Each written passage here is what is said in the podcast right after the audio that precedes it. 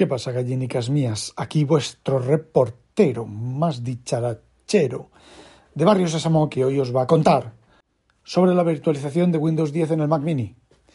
Bueno, habéis oído que Microsoft ha permitido de manera legal, sin tener que instalar versiones beta, ni formar parte de los insiders, ni cosas de esas extrañas, que no son muy extrañas, pero ha permitido instalar en los M1, en los Apple Silicon, permite instalar Windows 11 eh, ARM vía Parallels, ¿vale? Yo tengo una licencia de hace mucho tiempo de Parallels, simplemente la tenía sin, actualizar, la he actualizado y me he instalado la versión de Windows, una versión de Windows eh, legal porque luego he cogido y la he activado con una de mis cuentas de, de, bueno, de la época de MVP, pero es una de mis cuentas, ¿vale? De hecho, era, la he activado con la cuenta del, del Windows 11 virtualizado que tenía, no me acuerdo dónde, está activada con esos parámetros. Simplemente decir, eh, cuando te vas a activar, te dice, no tengo, no puedes activar de esto, ¿quieres meter un número de serie o usar un dispositivo ya activado antes que cambiado el hardware? Le dices que has cambiado el hardware, eliges de la lista que te ofrece uno, este clic y lo metes y se te, y se te activa sin ningún tipo de problema. Eso cuando son licencias eh, retail, que son las que venían en la en la MSD, en la MSDN, si son licencias OEM, no te permite hacer eso. Pero las que tengo yo son retail. De todas maneras, yo de la época de MVP tengo, no sé, 50, 60 de Windows 7 y cosas de esas de retail y simplemente se activa la primera. Eso sí que tienes que hacer la instalación, no es una actualización. Hacer la instalación de Windows 11 eh, con, o Windows 10, ya no recuerdo. Pero la última vez que lo probé con Windows 11 y funcionaba, meter el número de serie de Windows 7 y te lo activa sin problemas. Bueno, me habréis eh, leído en Twitter comentar que a veces, que a veces no, que el, Windows 11 virtualizado en ARM funciona más rápido, en tareas normales, funciona más rápido que un eh, i7 de, décima generación en, un escritorio en, real, ¿vale? En este caso, mi, mi, mi BTO, y si bien es cierto que tú te pones a hacer cositas de abrir el Word, eh, navegar con el Edge y todo eso, pues el rendimiento es mejor. Es mejor porque, por ejemplo, el, explorador, el, ex, joder, el explorador de Windows no tiene esos retardos ni esa barrita que va creciendo ahí para que la mires, para que se haga bonita. No lo tiene, ¿vale? O, o los, de, los de Parallels han eliminado ese problema o ese problema no está con la versión instalada de, que están instalando ellos porque eh, yo creo que ese problema viene con iCloud Drive. Cuando tienes iCloud Drive, eh, OneDrive, cuando tienes OneDrive instalado, tienes ese problema. Eh, como los de Parallels no te instalan el, el OneDrive, pues no lo tienes, ¿vale? No he probado instalarlo ni activarlo. Toca madera. Bueno, pues hace un rato he hecho The Ultimate Test, la última cosa que me quedaba por probar, porque no quiero enmarranar mucho las licencias del AVI PDF, que es una licencia comprada, ¿vale? Y bueno, pues tiene un número limitado de, activaciones eh, a lo largo del tiempo, no de activaciones, sino de activaciones y desactivaciones. Porque una cosa sí que tengo clara es que si voy a desinstalar algo, primero desactivo el AVI y luego eh, la nueva instalación o donde lo mueva el Windows lo vuelvo a activar, ¿vale? Entonces, bueno, pues me quedaba probar que el AVI funcionara bien, porque el AVI es X86, X64, bueno, no sé si es X86 o X64. Eh, si funcionaba bien en el ARM, en Windows o en ARM, no lo probé en el Zolocotroco, en el... Ay, en el, en el dispositivo este ARM que tuve dos semanas y que lo vendí, no me acuerdo cómo se llama ahora. Volterra, putos cojones. Bueno, pues ahí no lo, no lo instalé, pero hace un rato lo he instalado en, en el Windows este virtualizado. Y resulta curioso cómo em, el AVI utiliza los runtimes de Visual C++, está escrito en Visual C++, eh, y cómo utiliza los runtimes y cómo Microsoft Windows te reemplaza los runtimes. A ver, yo tengo en Parallels y tengo activado el Coherence, que para lo que, los que no lo sepáis, el Coherence es un modo de tener Windows que tienes las ventanas sueltas dentro de Mac como si tuvieras un Windows y un Mac a la vez. Y dado el rendimiento de este Mac mini y el rendimiento de Windows virtualizado, la verdad es que no hay no hay diferencia. Yo recuerdo cuando en versiones anteriores, versiones anteriores a lo mejor 3, 4, 5 años, ¿vale? Con equipo, con hardware menos potente, que yo, tú cogías la ventana en Coherence, una ventana de Windows del explorador de Windows, y la arrastrabas y veías cómo se arrastraba primero el marco y luego se pintaba el contenido o veías que iba a trompicones.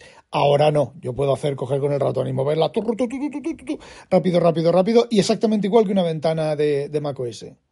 Otra ventaja del modo Coherence es que tú eh, quieres abrir la aplicación de fotos de Windows o quieres abrir el explorador de Windows o quieres, eh, no sé, abrir un programa de Windows, el que sea, pues tú, comando espacio, como si fueras a abrir un, un programa de Mac, tecleas ahí el nombre del programa de Windows y se te abre en Windows.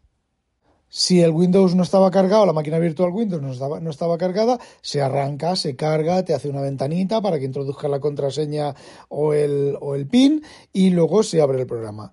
Y una cosa que tiene el, el Parallels es que tiene una opción de suspender Windows cuando no se usa. Con lo cual, cuando tú cargas Windows, tú lo tienes cargado en memoria, como lo tengo yo, y voy a ejecutar un programa de Windows, el Windows está suspendido en memoria, es que está suspendido, es que usa cero CPU, lo he comprobado. Y cuando le das a abrir el programa, se activa Windows como si levantara la tapa del portátil, pero es prácticamente inmediato y se abre el programa de Windows. Cuando dejas de usar el programa de Windows o cuando dejas la ventana abierta pero dejas de usarla no sé cuántos segundos, ves cómo se vuelve gris y se ha suspendido Windows entero y no usa ni CPU, solo usa memoria. Y por supuesto, cualquier programa de Windows lo puedes arrastrar, el icono, abres el programa de Windows, arrastras el icono a la parte de la, del dock en el cual se quedan las aplicaciones fijas y ahí tienes el icono de Windows para hacer clic y abrirlo cuando quieras. Bueno, espero que no me oiga el Zolocotroco.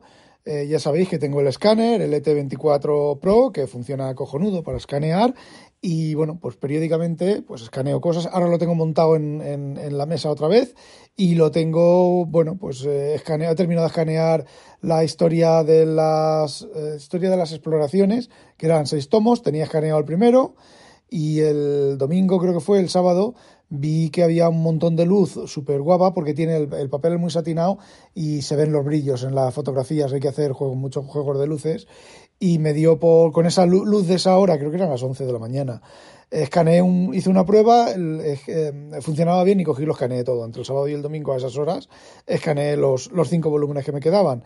Y bueno, pues el proceso de OCR, el programa este hace el proceso de OCR, el programa este del escáner funciona bien en ARM, es emulado mediante Rosetta. Funciona mm, bien, bien, no. Funcionar, funciona pero alguna vez se me ha quedado pillado. Mm, yo, por ejemplo, lo que solía hacer era, me ponía a escanear el siguiente tomo, el anterior, lo que estuviera escaneando el momento antes, la vez anterior, la vez anterior no, a ver, yo no me siento y escaneo un libro, si me siento escaneo cuatro o cinco libros, ¿vale? Escaneo el primero, lo pongo en background, que el programa lo permite del escaneador, de procesar las imágenes y hacer el OCR y todo eso, y seguía escaneando. Bueno, pues así con eso en el, en el ARM se cuelga entonces tienes que escanear y cada libro, cuando termines de, escanear el libro y de procesar las imágenes, de recortarlas y todo eso, cierra el programa y vuélvelo a abrir porque en el siguiente escaneo corres un pequeño riesgo de que se cuelgue. Entonces también lo que yo suelo hacer es el resultado de las páginas. Una vez que las he recortado con el programa este, que funciona muy bien y todo el tema, ya hice un montón de audios con el escáner, ¿vale? Con explicándoos el escáner.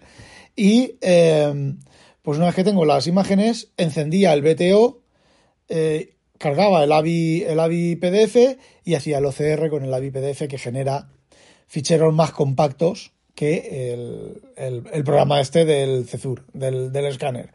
¿Vale? Pero claro, me quedaba pendiente hacer todo eso desde el Mac con, con el programa del AVI instalado en la máquina virtual del Mac, que era lo único que me quedaba por probar.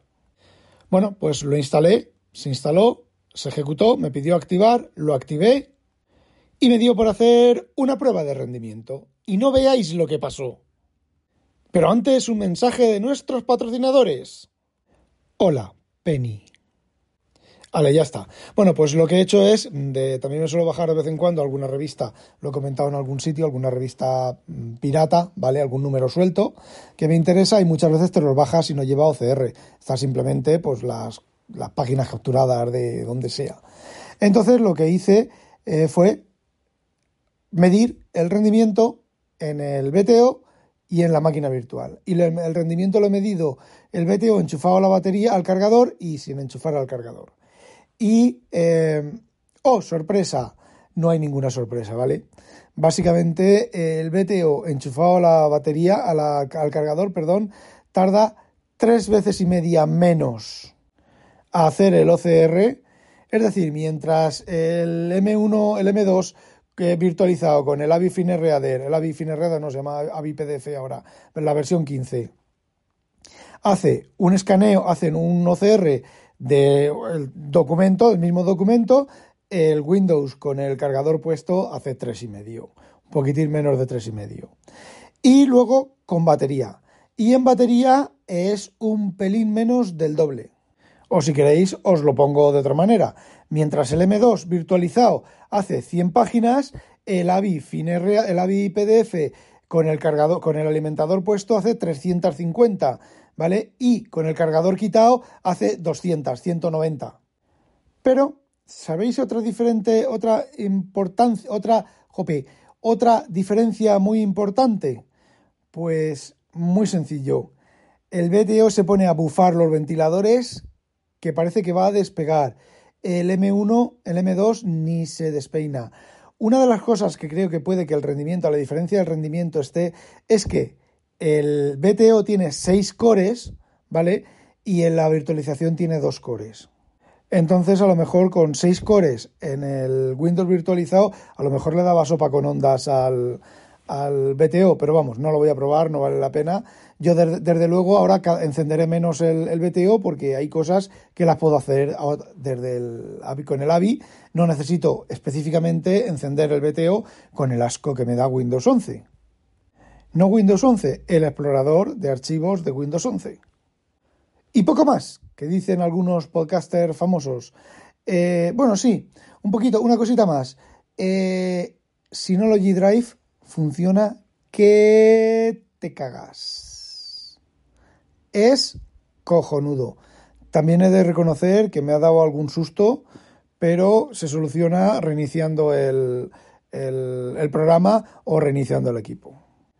Pero vamos, resumiéndotelo así nomás, las pegas que tiene frente a las ventajas que tiene y frente al precio que tiene, que es cero, eh, no hay color, ¿vale? Es cojonudo y baja, por lo menos aquí en local, la velocidad de bajada es cojonuda y de subida también. Y en remoto también, porque en la empresa tengo dos ADSLs de no sé cuánto, 8, megabits por segundo, creo que son el total, megabytes. Ya no recuerdo, son 8, bueno, 8, dos ADSLs eh, simultáneas y el rendimiento es, no tengo queja. Y bueno, eso era, todo lo que quería contaros. No olvidéis, sospechosos, habitualizaros. ¡A demonio!